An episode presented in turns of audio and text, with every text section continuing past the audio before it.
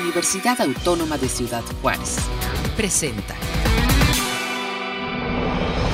Hoy, en Enlace Universitario. Vivienda digna en tiempos de pandemia. Última parte de la entrevista con el doctor Carlos González Lobo. Conozcamos más de la ruta virtual Huellas de la Toma. Invitación a la Semana de las Aves Chihuahua 2020.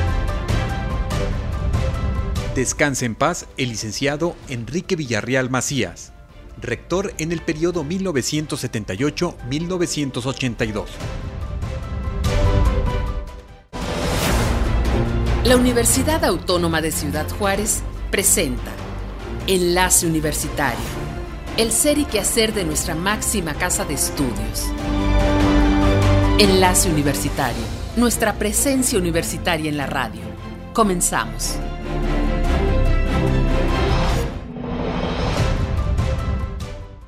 El pasado martes 19 de mayo falleció el licenciado y ex rector Enrique Villarreal Macías.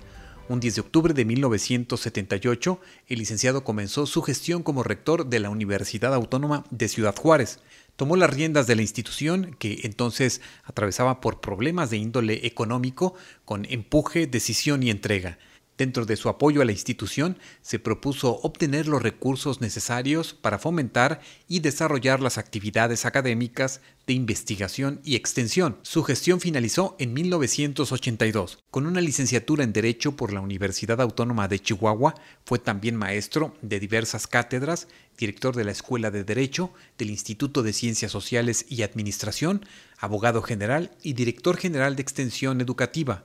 El legado del licenciado Villarreal Macías se mantendrá en la memoria de los universitarios que trabajaron y colaboraron con él con el fin de fortalecer el espíritu universitario. Le sobreviven su señora esposa Virginia Díaz y sus hijos Virginia, Enrique, Luis Carlos y Mariana. Descanse en paz, licenciado Enrique Villarreal Macías.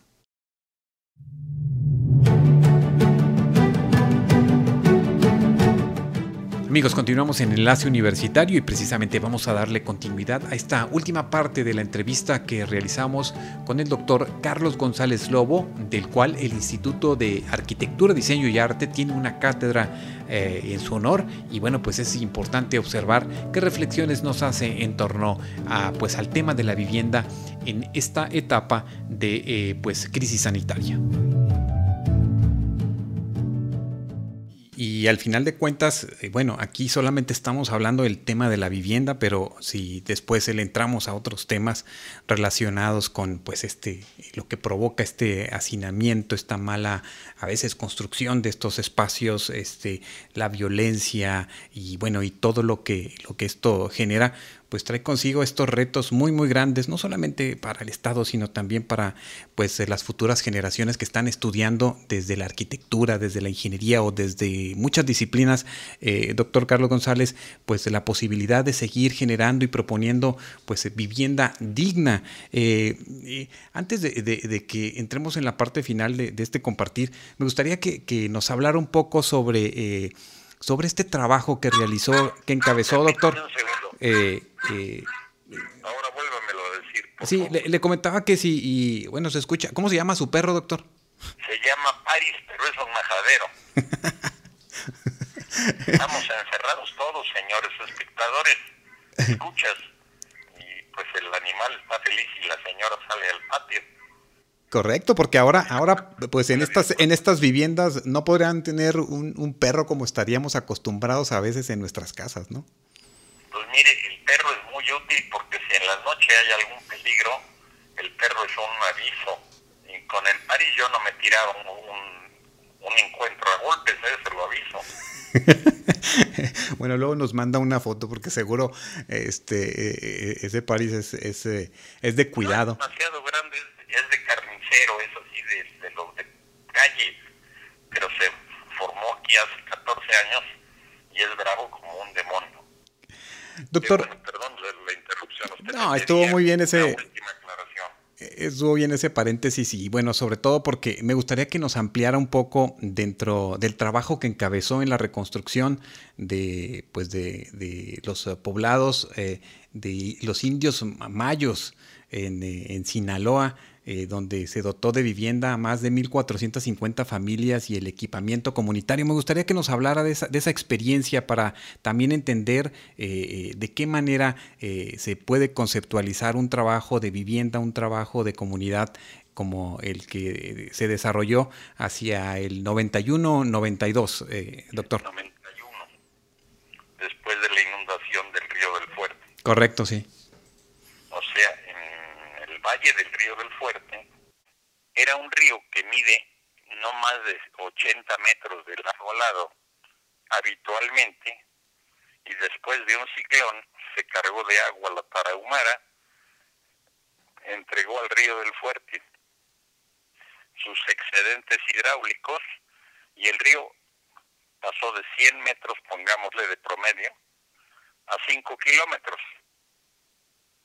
Se inundó todo el valle. Y obviamente los poblados a la orilla de los ríos tuvieron que ser evacuados por el DN3 del ejército, con lanchas y con el servicio, pues digo, yo no me atrevo a decir de la Marina, porque yo los vi verdes, de los pues, soldados que heroicamente se fueron a fajar para sacar vacas que los campesinos habían subido árboles y las tenían amarradas. Bueno, fue una tragedia. Y el gobierno de ese tiempo tenía al cargo del DIF a la doctora María Teresa Uriarte y nos invitaron a colaborar con ellos para relocalizar los poblados poniéndolos a salvo de la inundación futura. Hicimos vivienda tras el desastre. Esto es para situar al toro en medio de la plaza. Ahora sí ya vamos a entrarle. El tema era que no había tantos recursos, pero además había problemas de diversos tipos, desde juntar dos puertos en una sola nuevo asentamiento, San Miguel Zapotitlán, por ejemplo, o de agarrar a un pueblo y volverlo a poner en otro territorio como Higuera de Zaragoza o como Coibampo, o bien de desaparecer un pueblito a la orilla del río, Crucecitas, y pasarlos a las orillas del pueblo de Ahome, que es más bien una ciudad ya Ahome. En esos casos tuvimos que intervenir y lo hicimos usando de un procedimiento que parece que ha sido exitoso. En la última Bienal de Venecia formó parte de la representación de México ante la arquitectura mundial que recoge esa Bienal en la ciudad de Venecia, en Italia.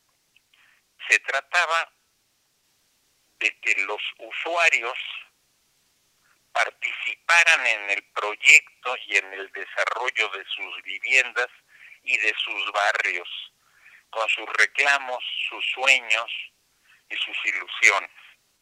Esto aparece registrado en un libro que escribimos ya hace mucho tiempo y que se llama Vivienda y Ciudad Posible y que obra en poder de la biblioteca de la UACJ en Ciudad Juárez, por ejemplo, para quien se interese más profundamente o ha sido editado en italiano y en España en por otras empresas como Lundberg, pero yo se lo cuento rápidamente.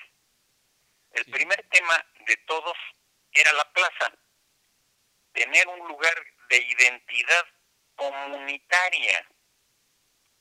Sí aceptaban abandonar sus antiguas viviendas por el peligro evidente, pero que en el nuevo lugar hubiera elementos que guardaran la memoria de los usos, hábitos y costumbres de los pobladores.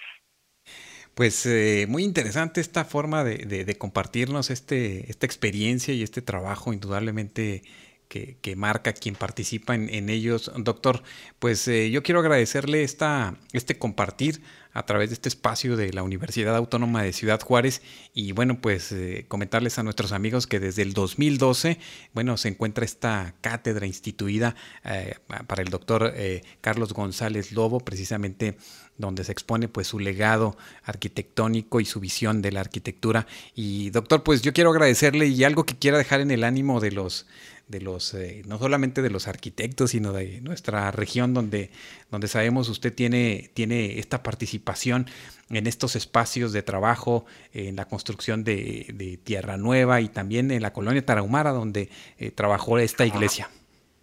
Ah, bueno, es que la segunda vez que volvimos a ir a la Bienal de Venecia con el trabajo de espacio máximo, costo mínimo, fuimos con la capilla de Tarahumaras, que ha sido un éxito mundial, porque allí en Juárez tienen ustedes un poblado, el barrio de los Radamuris, en el poniente de Juárez, que es un ejemplo de organización y precisamente de crear una cerrada de alta seguridad en un poblado de la periferia menos rica de Ciudad Juárez.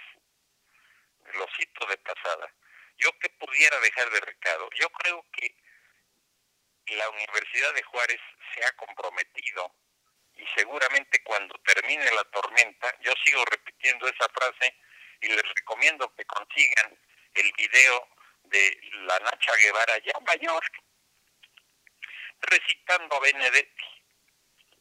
Cuando termine la tormenta, yo espero que las fuerzas vivas de Juárez retomen la conducción para seguir limpiando y renovando los espacios. Imagínese una idea. Si en zonas de Riberas del Bravo o otros nombres que tiene ese conjunto de 12.000 viviendas, se juntaran las casas abandonadas, se compraran o se adquirieran o se les entregaran al Estado y se demolieran en una manzana y se hiciera en esa manzana un centro comunitario y esto se hiciera espaciado dentro del gran tejido de las 12.000 viviendas, creo que son 12.800, y así pasaría con otros conjuntos que hay a lo largo de la carretera que va hacia la universidad al sur, hacia el desierto de Ciudad Juárez. ¿Qué pasaría? Pasaría que algunas familias las cambiaríamos a unas viviendas mejoradas, las que están habitadas, y ellos entregarían su casa para demolerlas y construir escuelas, centros de salud, centros de intercambio y dejarle a la comunidad la oportunidad con algún religioso de distintos órdenes. Yo pertenezco al grupo católico, pero todos son igualmente bienvenidos, hasta los budistas, y hacer sus centros de reunión religiosa esa zona que hoy es un horror se podría convertir en un lugar con calidad de vida y habitable. Ese sería mi último comentario, deseando que cuando termine la tormenta estemos todos en disposición de volver a recoger para nosotros el derecho a decidir la forma de nuestra ciudad y por lo tanto de nuestras casas. Pues doctor González Lobo ha propuesto una, un, eh, escenario, ha generado un, horizonte eh, de, desde su entrañable presencia con nosotros en Ciudad Juárez y seguro muchos eh, futuros arquitectos, investigadores estarán pues escuchando esta, esta idea que traza pues muchas inquietudes de, nuestras comunidades y, y yo le quiero agradecer este, este espacio. Muchas gracias. Le mandamos un abrazo desde Ciudad Juárez. Esperamos verle pronto. Y bueno, pues eh, eh, gracias por este compartir. Don Armando, yo a usted le agradezco la gentileza de recibirme y de darme el espacio. Le deseo toda la suerte en su aventura de estar sirviendo a la comunidad de estos instrumentos ahora en la emergencia y que seguramente continuará siempre en el servicio de la UACJ. Felicidades y un abrazo fraterno. Muchas gracias, doctor. Igualmente, un abrazo para toda su familia, para eh, la doctora María Eugenia, sus hijos. Muchas gracias, que esté muy bien y, desde aquí le, recordamos con mucho cariño, lo, apreciamos mucho y, este, y también muchas gracias al doctor Héctor Rivera por permitirnos tener este contacto directo con, con el doctor y bueno, pues... Eh, eh, esperamos verlo pronto o visitarlo también por allá, pues, doctor. Espero que sí, por de pronto un saludo al grupo de Héctor Rivera y su gente, que sigan luchando fuerte por elevar la calidad de la vida universitaria. Y usted y su familia que sigan bien y que Dios los cuide de este caso tan grave que estamos. Hasta luego. Hasta luego, doctor, y pues ahí estamos en, en comunicación. Muchas gracias. Amigos, hasta aquí este compartir con el doctor Carlos González Lobo, profesor emérito de la Universidad Nacional Autónoma de México, y donde en el Instituto de Arquitectura, Diseño y Arte de la UACJ se cuenta con esta cátedra patrimonial de arquitectura donde pues expone todo su legado arquitectónico en México y el mundo.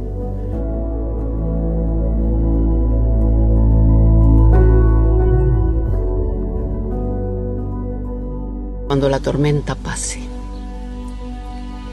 Cuando la tormenta pase y se amansen los caminos y seamos sobrevivientes de un naufragio colectivo, con el corazón lloroso y el destino bendecido, nos sentiremos dichosos tan solo por estar vivos.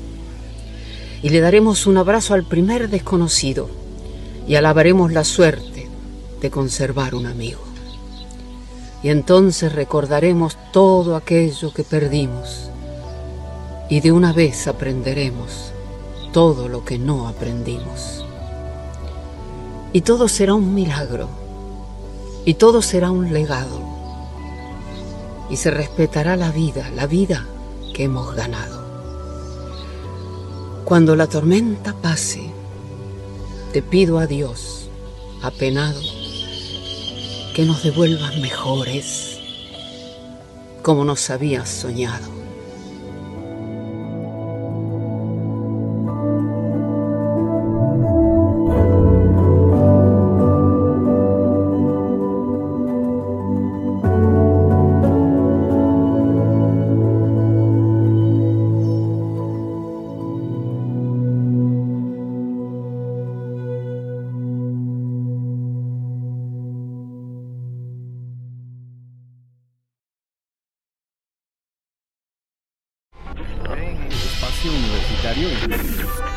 Estás escuchando Enlace Universitario, un programa de la Universidad Autónoma de Ciudad Juárez.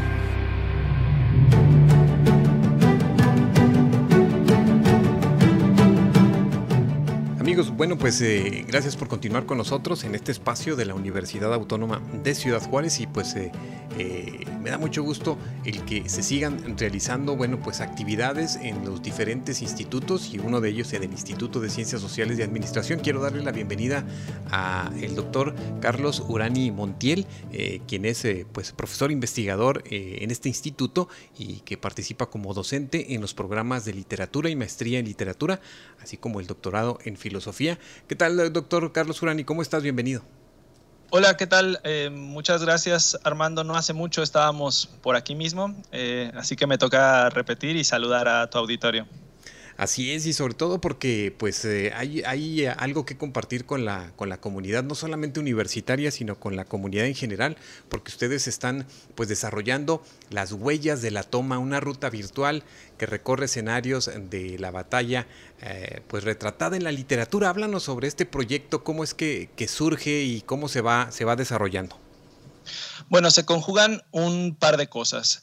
Eh, la primera es el proyecto de investigación, Cartografía Literaria de Ciudad Juárez, que entre sus productos, entre su agenda de trabajo, tiene contemplada una actividad que nos divierte mucho, pero también es la que más trabajo nos cuesta, que son rutas literarias.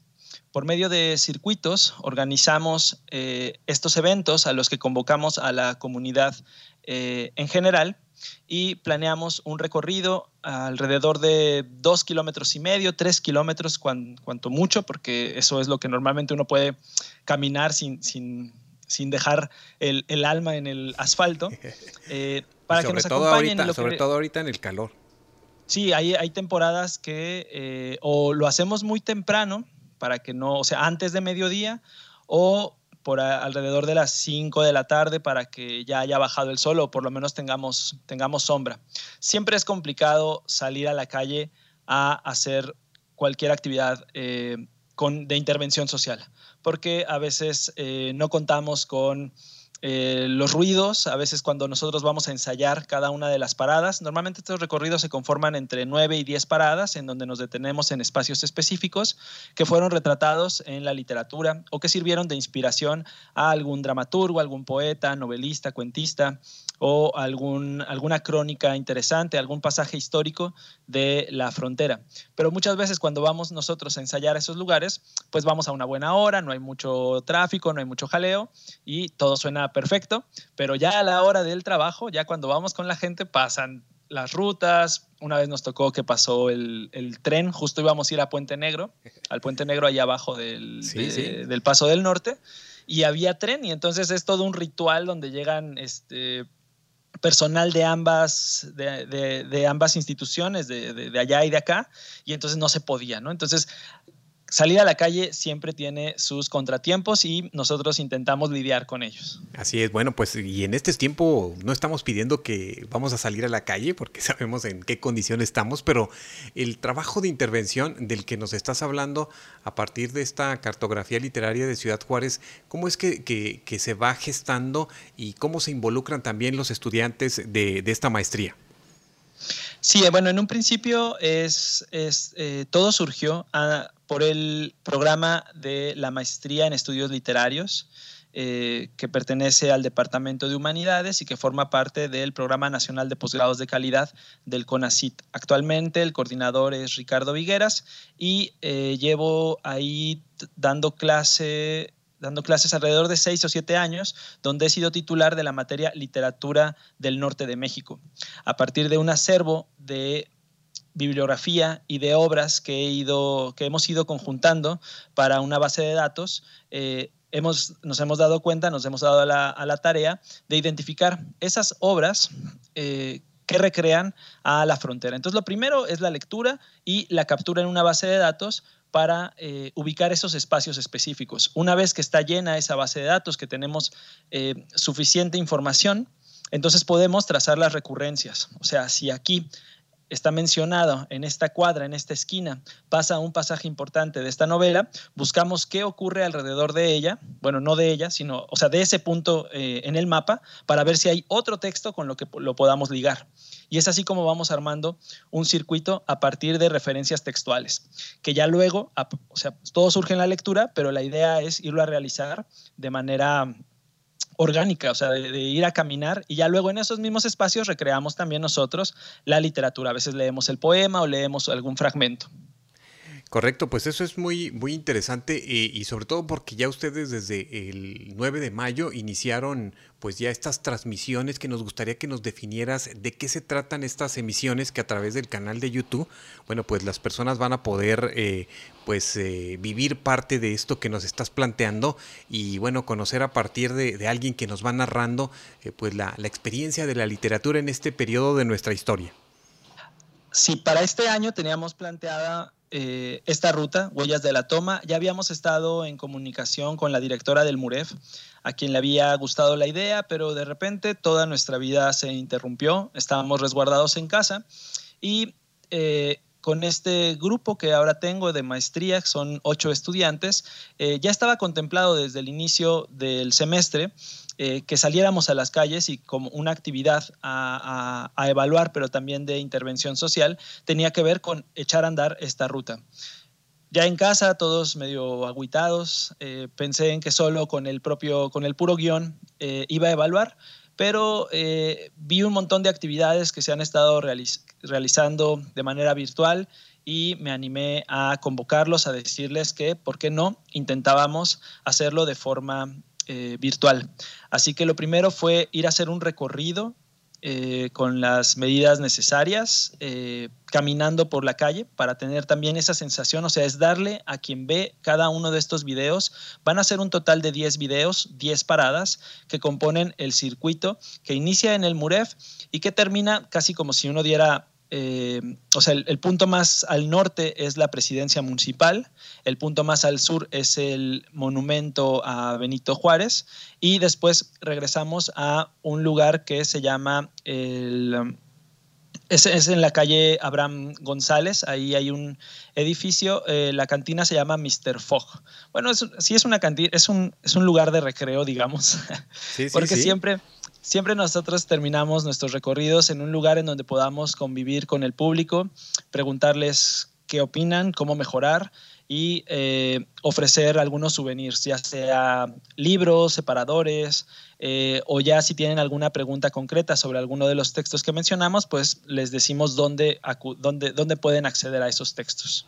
Actualmente observo que, eh, bueno, ya ustedes han estado pues subiendo a, a, su página en YouTube de Juaritos Literarios, bueno, pues ya hay tres tres eh, paradas, tres momentos históricos interesantes. Háblanos primero de esto que, están realizando eh, en estos primeros tres, eh, tres, videos para que nuestros amigos después pues vayan ingresando y cada cuándo van a estar subiendo los demás materiales. Bueno, la, toma de Ciudad Juárez es, un, es un evento protagónico y detonador de toda la guerra civil que duró más de 10 años. Aquí todavía las figuras de Orozco, sobre todo la de Villa, no tienen ese, esa aura de, leyenda. Eh, aquí realmente se, forjaron, se hicieron de un nombre. Eh, de repente cuando uno hace la historia nacional, este tipo de eventos a veces quedan marginados y el nombre precisamente de Abraham González eh, queda ahí un poco a la, a la orilla. También la participación política de Madero duró poco tiempo, pero fue él el incitador. Claro que si no hubiera conjugado a una serie de rebeldes de la sierra, los anarquistas que ya estaban en el paso, nada de esto se hubiera dado. O sea que creo que el territorio transfronterizo binacional era idóneo para que eh, sucediera el primer golpe de los revolucionarios que a la postre, dentro de pocos días, esto ocurre entre el 8, 9 y 10 de mayo, para el 20, 25, no recuerdo exactamente el día, Porfirio Díaz está dimitiendo y está de partida hacia, hacia Francia. Entonces es un evento capital para la historia nacional pero por estar a veces hasta el, hasta el margen, hasta el norte, eh, de repente va ocupando un lugar eh, no protagónico cuando sí lo tuvo. De nueva cuenta, Juárez volvió a ser capital del país y con Madero en la presidencia provisional en el MUREF los tres, las, los tres, eh, las tres paradas que ya están eh, eh, convertidas en, video en nuestro canal de YouTube.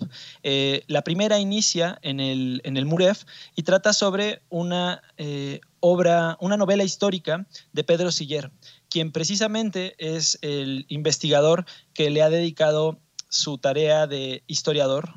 trabaja también en nuestra, en nuestra universidad, en el Departamento de Humanidades, a este evento. Y tiene un libro que se llama 1911. Son dos volúmenes, uno de historia y otro de imágenes de Miguel Ángel Berumen. Son ellos dos los referentes inmediatos a quienes acudimos para la documentación histórica. Hay otro libro más que es Historias desconocidas de la Revolución Mexicana de David Dorado Romo. Él, es un historiador chicano que se ocupa de las historias eh, entre El Paso y México, pero él, él, lo que nos ha enseñado es a a, levantar las piedras y saber leer lo que hay debajo. ¿no? Él encuentra un montón de datos curiosos que a partir de estas microhistorias puede entender la historia global de la frontera. Y otro es eh, la investigación de José Manuel García, quien trabaja en la Universidad de Nuevo México y él ha recopilado diferentes historias desde la literatura acerca de este evento.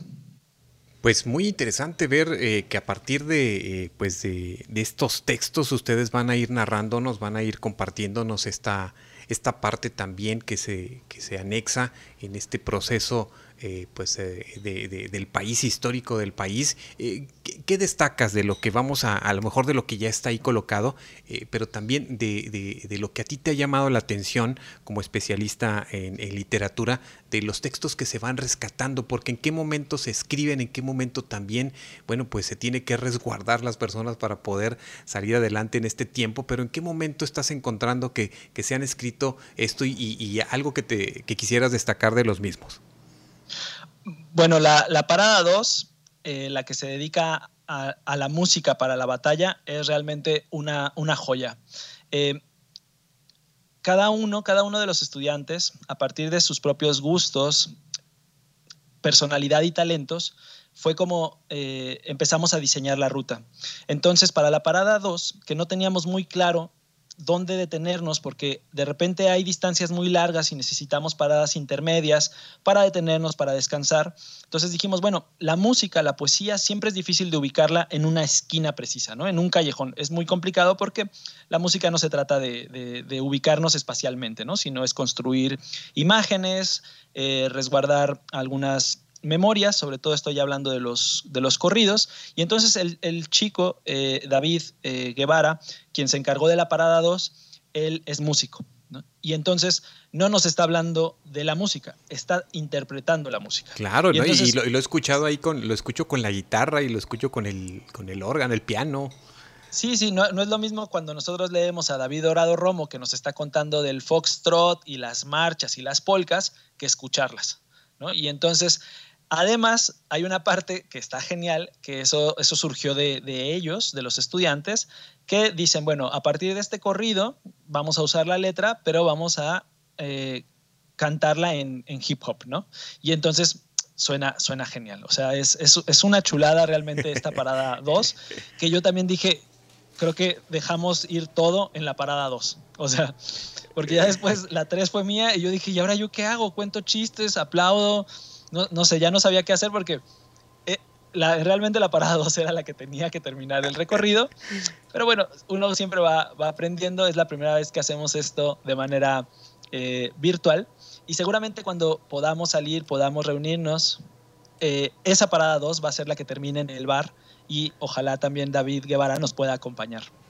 Así es, y, aquí lo veo porque además se, se, va este, caracterizando y, ah, sí, sí, sí y se anexan otros compañeros eh, este, ahí en la, en la parte. Yo decía, eh, ah, mira qué interesante. No, no, lo acabé de ver completo, pero me llamó mucho la atención este, y observar de qué manera pues nos va, nos va ilustrando, nos va acompañando y ojalá que esto sea nada más como un referente eh, para en un futuro, bueno, pues ir, ir a hacer este recorrido porque al final de cuentas se antoja, ¿no? Y eso es parte también de, de, esta idea eh, de la que ustedes ahora, bueno, pues lo están planteando desde esta perspectiva virtual.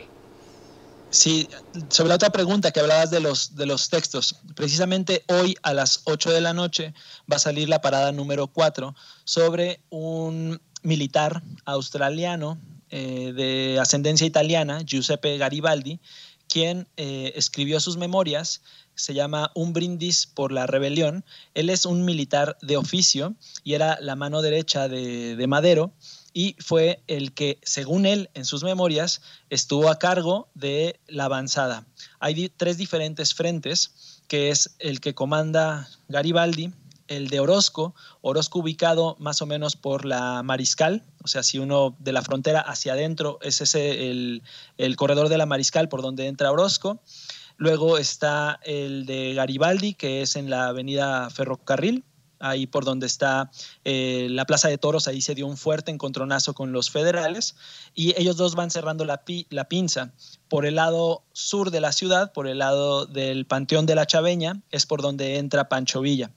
Eh, cada uno de ellos recrea la historia de manera diferente, porque sí que era un ejército variopinto, pero tampoco es que fueran tan armónicos todos. Entonces, cuando recrean la historia ya en la palabra, es que en realidad a, quienes, a quien leas vas a tener una nueva versión. O sea, parecería repetitivo, pero de verdad que no lo es. O sea, cada quien dice si se rindió, no se rindió a tal hora, fue a mí y gracias a mí y, y solo yo y a veces en, los relatos de Pancho Villa ni siquiera aparece mencionado Giuseppe Garibaldi, cuando en las fotos, digamos que en las fotos es más difícil negarlo, ¿no? Eh, claro, claro, ¿no? Es, es, excelente cómo se recrea de manera literaria y la idea de la perspectiva desde dónde se está contando y qué intereses están en torno a esos personajes. Pues interesante este trabajo que se desarrolla con eh, precisamente con esta, con esta idea, con este objetivo, esta ruta literaria virtual, pues eh, seguro se, es una muy buena opción en estos tiempos y bueno, esperamos ahora sí que, eh, mejores momentos para poderla recorrer físicamente, este doctor Urani, una invitación para que nuestros amigos que nos escuchen, bueno, pues van a estar ahí estos materiales que se van a ir colgando pues cada semana y bueno, pues que se den esa oportunidad.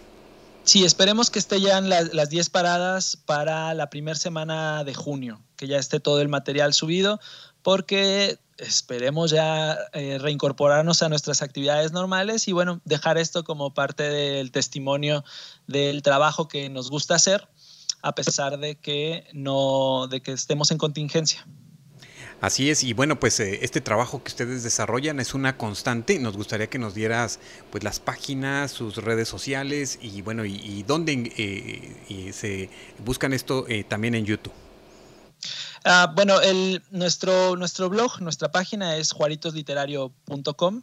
Ahí es donde subimos las reseñas de las obras literarias y donde estamos, digamos, más activos, donde anunciamos el evento y colgamos los anuncios, es en la página de Facebook, Juaritos Literario, y el canal de mm, YouTube. Todavía no se llama Juaritos Literario, o sea, la dirección, la URL, porque te pide que tengas 100 suscriptores, todavía no alcanzamos, pero pronto, pronto ya estaremos, eh, eh, va a ser muy fácil encontrarnos. De pronto, si solo buscan en el buscador de YouTube Juaritos Literario, debe de aparecer uno de nuestros videos y bueno, día de ahí los lanza a nuestro canal. Correcto, pues vamos a estar, estar atentos y, bueno, pues... Eh, ya concluimos este, este semestre y bueno, pues que estos estudiantes, esperamos que todos con este trabajo haya tenido una buena calificación, doctor. Sí, claro, o sea, faltaría, faltaría más que todas les dijera, no, no, aquí tartamudeaste un poco, ¿no?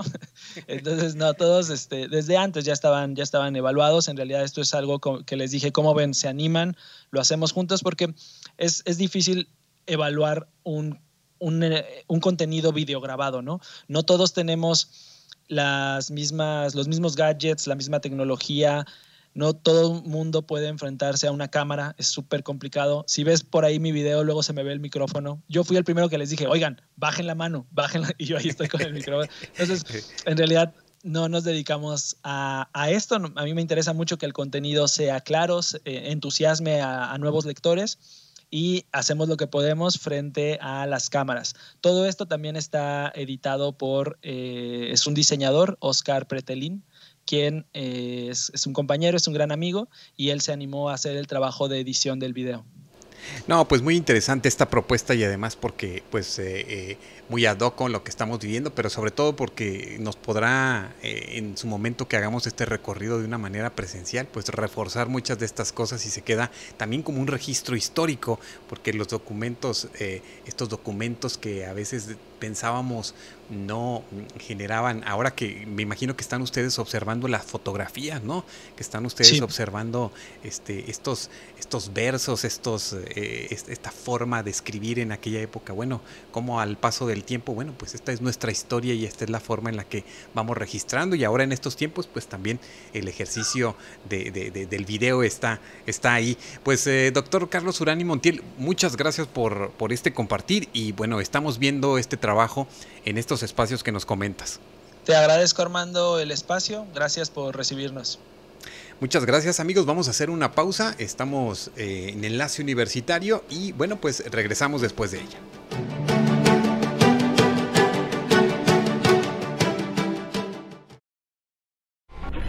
Espacio Universitario. Estás escuchando Enlace Universitario, un programa de la Universidad Autónoma de Ciudad Juárez.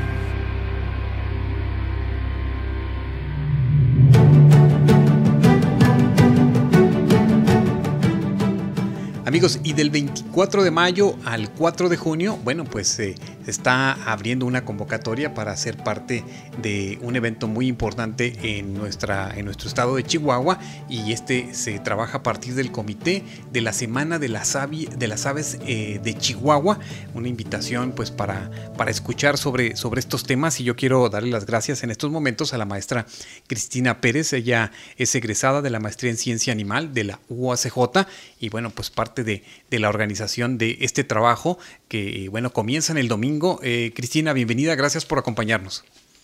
Hola, hermano, muchas gracias por la invitación. Pues platícanos primero sobre, sobre esta Semana de las Aves de Chihuahua, quiénes la, la organizan y bueno, eh, entiendo que, que ya hay un comité organizador, no solamente aquí en Ciudad Juárez, sino en algunos lugares del estado de Chihuahua. Sí, claro, hermano, eh, Armando. Dentro de, Chihuahua vemos varios programas de aves urbanos, pero esta vez nos, eh, nos unimos el programa de aves urbanas de Meoki, de Ciudad Chihuahua y de Ciudad Juárez y juntos somos el comité organizador de esto llamado Semana de las Aves de Chihuahua 2020. Platícanos sobre, sobre el objetivo, ¿qué, ¿cuál es la idea que tienen ustedes para, pues para hablar sobre diversos temas a partir de, este domingo 24 este, y, qué es eh, la, la, mecánica y la dinámica que van a seguir. Sí, claro, mira, el objetivo general es presentar información actual sobre las aves del estado de Chihuahua y también dar a conocer sitios importantes para fomentar el aviturismo. ¿A qué nos referimos? Hay muchas aves residentes o migratorias dentro del estado de Chihuahua y pues queremos impulsar a la comunidad en general que les llame la atención, que les empiece a, interesar el tema de la observación de aves, lo cual es, un tema que pues últimamente ha tenido mucho auge y que la verdad tenemos una gran cantidad de riqueza dentro del estado de Chihuahua que la verdad eh, es muy importante conocer y es una forma de distraernos, es una actividad recreativa, turística y pues la queremos impulsar con este, con este evento. Así es, esta semana, eh, bueno, pues eh, se enmarca dentro de eh, como lo comentas, pues eh, la posibilidad de conocer sobre otros temas. Tú eres especialista. Eh, háblanos un poco sobre este trabajo que realizaste en tu maestría aquí en la UACJ y que, bueno, pues va encaminada a conocer un poco sobre, sobre este, pues estas rutas de aves en nuestra región. Sí, claro. En, en mi maestría lo que trabajé fue integridad ecológica y dentro de eso monitoreé vegetación ribereña, aves, mamíferos terrestres y peces dentro de una área natural protegida llamada ah, Área de Protección de Flora y Fauna Cañón de Santa Elena. Esa está colindando entre, es como la puntita que hay entre Chihuahua, Coahuila y Texas. Y la verdad es que fue aquí donde pues empezamos a tener un listado importante de aves, incluso el artículo ya está pues cocinándose y también, pues, en 2018 yo tengo la oportunidad por parte de, de la Alianza Mexicana de Vida Silvestre, que nos viene a dar un, un, este, un simposio de fauna, que de hecho estuvimos ahí contigo también en, en cabina. Y este, empezamos con el programa de aves urbanas, en, tanto en Ciudad Juárez como en Chihuahua. Entonces ha sido una gran experiencia porque la verdad es que lo que nos interesa pues es que no solamente se hagan investigaciones como lo hacemos los biólogos, ecólogos, etcétera, sino también que la gente, eh, pues público en general, se interese en la riqueza de estas aves, ¿no? Entonces, eh, pues si no lo conocemos, no lo cuidamos como dice Cifuentes. Entonces es muy importante, nosotros pues tenemos también la obligación de no solamente estudiar eh, la biología de las especies, sino también tratar de crear este, sensibilidad en la ciudadanía para que les interese conocerla. Así es, y eso es muy, muy importante. Eh, me gustaría que nos hablara sobre precisamente eh, cuál es la importancia de las aves en nuestro entorno, en nuestro ecosistema en el que, en el que vivimos. Eh, yo creo que ahora muchas personas han, eh, por mucho tiempo que a veces tenemos, han estado observando mucho el cielo y se han percatado a veces quizás de aves eh, y, de especies que, bueno, que no imaginaron y que de repente ya las observamos con este tiempo que tenemos en, nosotros aquí en la frontera. Yo, yo he observado muchos, muchas aves y muchas, decía, mira, ahora que estamos un poco más detenidos, estamos observando, observando todo esto. Claro, mira, uno de los problemas en, bueno, que yo veo en, en, Ciudad Juárez o aquí, pues somos una ciudad industrial. Entonces, pues la vida es un poco más rápida, es, es, muy raro que nos detengamos a ver el cielo, como dices, o el árbol del vecino, o que nos subamos por, eh, que estemos en el patio muchas veces, ¿no? Entonces, creo que esta situación nos ha ayudado como a ser un poco más sensibles con lo que nos rodea y con la naturaleza, y como dice, las aves son un, es, es un grupo taxonómico muy importante, funcionan como dispersor de semillas, entre otros servicios ecosistémicos, y eh, la verdad es que nosotros estamos privilegiados. En el estado de Chihuahua, tenemos una posición geográfica muy privilegiada, ya que también servimos como eh, ruta migratoria de muchas aves que vienen del norte, van hacia el sur. Entonces tenemos esta, pues este privilegio. Además, el estado de Chihuahua cuenta con, con más del 40% de aves registradas en el país. Y nosotros aquí en el estado de Chihuahua contamos con zonas desérticas, pasando por sierra y llegando incluso hasta selvas, como es eh, en el caso de Barrancas del Cobre. Entonces somos muy privilegiados en el estado de Chihuahua, entonces eso es lo que queremos que la gente se dé cuenta que y que se interese en eso. También nosotros algo que estamos impulsando son em, pues varias varias zonas arqueológicas que también tienen gran importancia eh, con la riqueza de aves eh, a nivel nacional e internacional, como es Madera o 40, 40 casas, en donde es la entrada hacia la, conservación de la cotorra serrana occidental, que es una especie endémica catalogada en, el, en peligro de extinción por la norma 059. También pues pensamos en Paquimé, pues es un inmenso pastizal chihuahuense, es la última pradera, no es donde está la reintroducción del bisonte. Tenemos la presencia de halcón fajado, que también es una ave muy representativa de la zona. Y pues también en, en, la Sierra de Chihuahua tenemos el emblema nacional, ¿no? El águila real.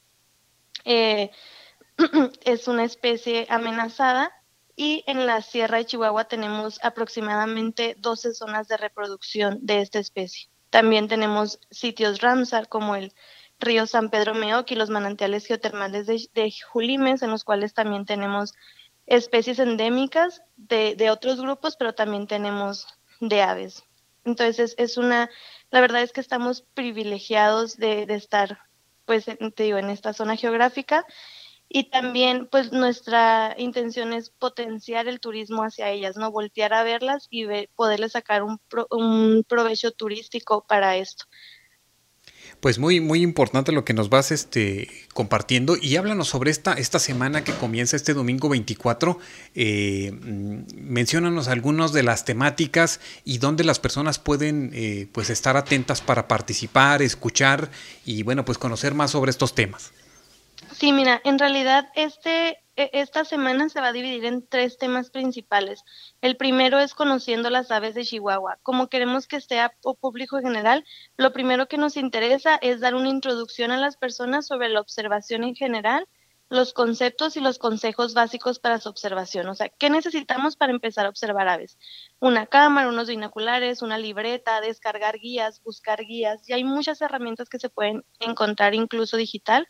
Para eso tenemos varios ponentes. En realidad tenemos cuatro presentaciones de esto, que es Observando las aves de Chihuahua antes y después de EVIR, que es una aplicación en el celular súper fácil de, de utilizar tenemos uh, consejos para identificarlas por Diana Venegas, observando aves desde el cielo de Chihuahua por Alberto Lafón y hablar un poco también sobre el potencial turístico de, la observación de aves.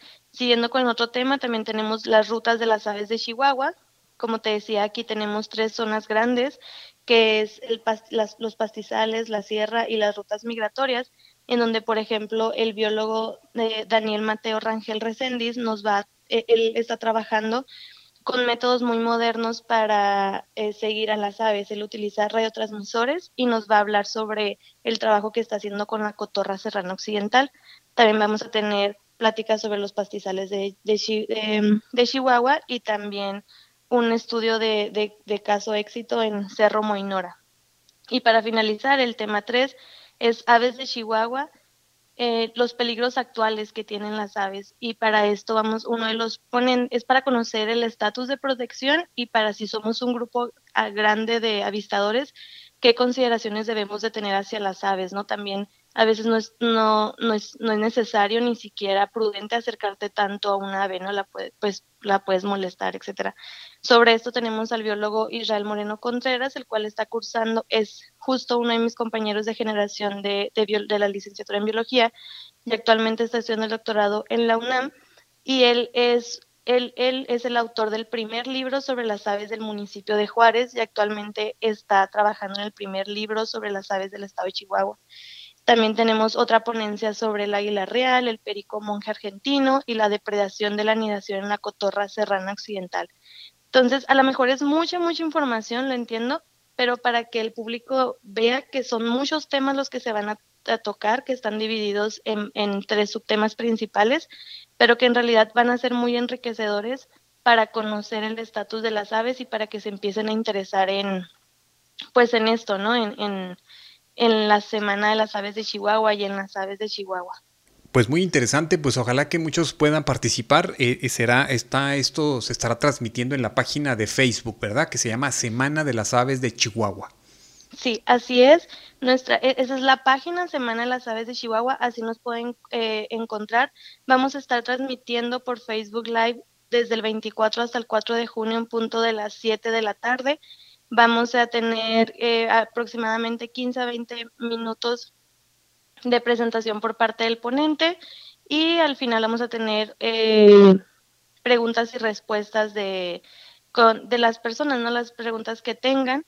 Y también algo muy importante es que eh, dentro del marco de esta semana, el día de hoy, sale el concurso de dibujo infantil. Eso es con el fin de que los niños estén interesados como en conocer las aves. La, la, metodología pues está también dentro de la Semana de las Aves de Chihuahua, en el cual nosotros nos dimos a la tarea de, de juntar fotos de especies del estado de Chihuahua. Entonces a los niños se les está invitando a buscar en el álbum, ver una especie que le llame la atención y dibujarla. Tendremos nueve ganadores, aparte de un premio especial para el dibujo que tenga más reacciones en Facebook. Entonces, pues todo esto con, con, la idea de sensibilidad, de sensibilizar a la comunidad y pues que la gente se involucre y le interese este tema de las aves y vea la, la riqueza, importancia y lo divertido que puede ser observarlas. Pues muy, muy importante. Allí están las categorías para el concurso de dibujo de 2 a 5 años, de 6 a 9 años, de 10 a 13 años. Y bueno, pues en esta misma página de Facebook están todos los, los datos y la información. La página es Semana de las Aves de Chihuahua. Y bueno, tiene un, es un colibrí, ¿verdad? El que está en la imagen. Sí, exacto un colibrí. Ah, pues miren, ahí está muy, muy, muy importante, interesante. Además, este, ustedes, eh, bueno, me imagino que hoy está detenido esta eh, este trabajo que realizan eh, cada mes, eh, Cristina, sobre a veces visitar ciertas zonas aquí de la región. esto, bueno, pues me imagino que después van a, van a informar sobre cuándo la reanudan. Sí, claro, nosotros mínimo una vez al mes o ya dos o una vez cada dos meses hacemos las llamadas pajareadas. Nos juntamos a las seis de la mañana, que es como la en la hora en donde 6, 7 de la mañana, que es la hora donde las aves empiezan como su actividad. Nos juntamos en, en los principales eh, parques de la ciudad, incluso también hemos tenido avistamientos en el poblado de Samalayuca. Entonces hemos tratado de, de abarcar varias áreas para justo ir conociendo las aves. También tenemos actividades como la creación de antifaces, también tenemos a lo que se llama el Separa Challenge, que no solamente, o sea, recogemos basura, pero no lo hacemos en plástico también. Nosotros evitamos de utilizar el plástico. De hecho, si nos siguen tanto en el grupo de Pau Meoki o Pau C Juárez o Pau Chihuahua, Chihuahua, se podrán dar cuenta que nosotros siempre estamos con la iniciativa de no utilizar plástico. Nosotros recogemos basura, la separamos en orgánicos e inorgánicos y lo hacemos en costales de papel o de Ixlet. Casi no tratamos de no utilizar basura. Entonces sí contamos con varias actividades, pero pues claro, ahorita no, no podemos estar este, haciendo esas actividades, entonces por eso decidimos hacer algo pues vía online, ¿no? Para que podamos seguir con, con estos temas de, pues de esa forma. Muy bien, Cristina, pues muchas gracias y bueno, pues estamos atentos a cómo se desarrolla esta semana de las aves Chihuahua 2020 y estamos atentos en este Facebook de la semana eh, de las aves Chihuahua 2020. Muchas gracias y bueno, pues seguimos en contacto.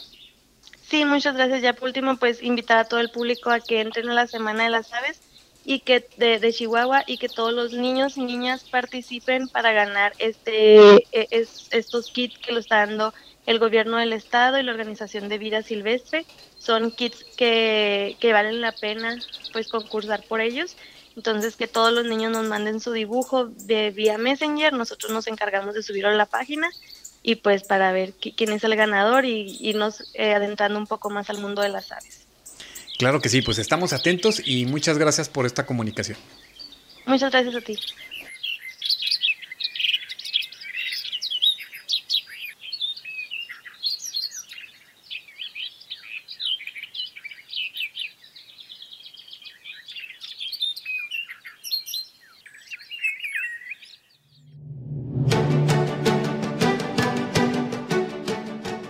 Hasta aquí concluimos el espacio del día de hoy. Muchas gracias por habernos escuchado a través de esta emisora.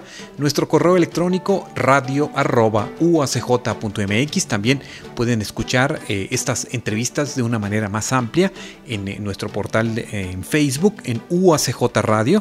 Y bueno, pues muchas gracias por escucharnos. En nombre de todo el equipo, Armando Rodríguez eh, Hernández se despide de usted. Hasta nuestro próximo encuentro.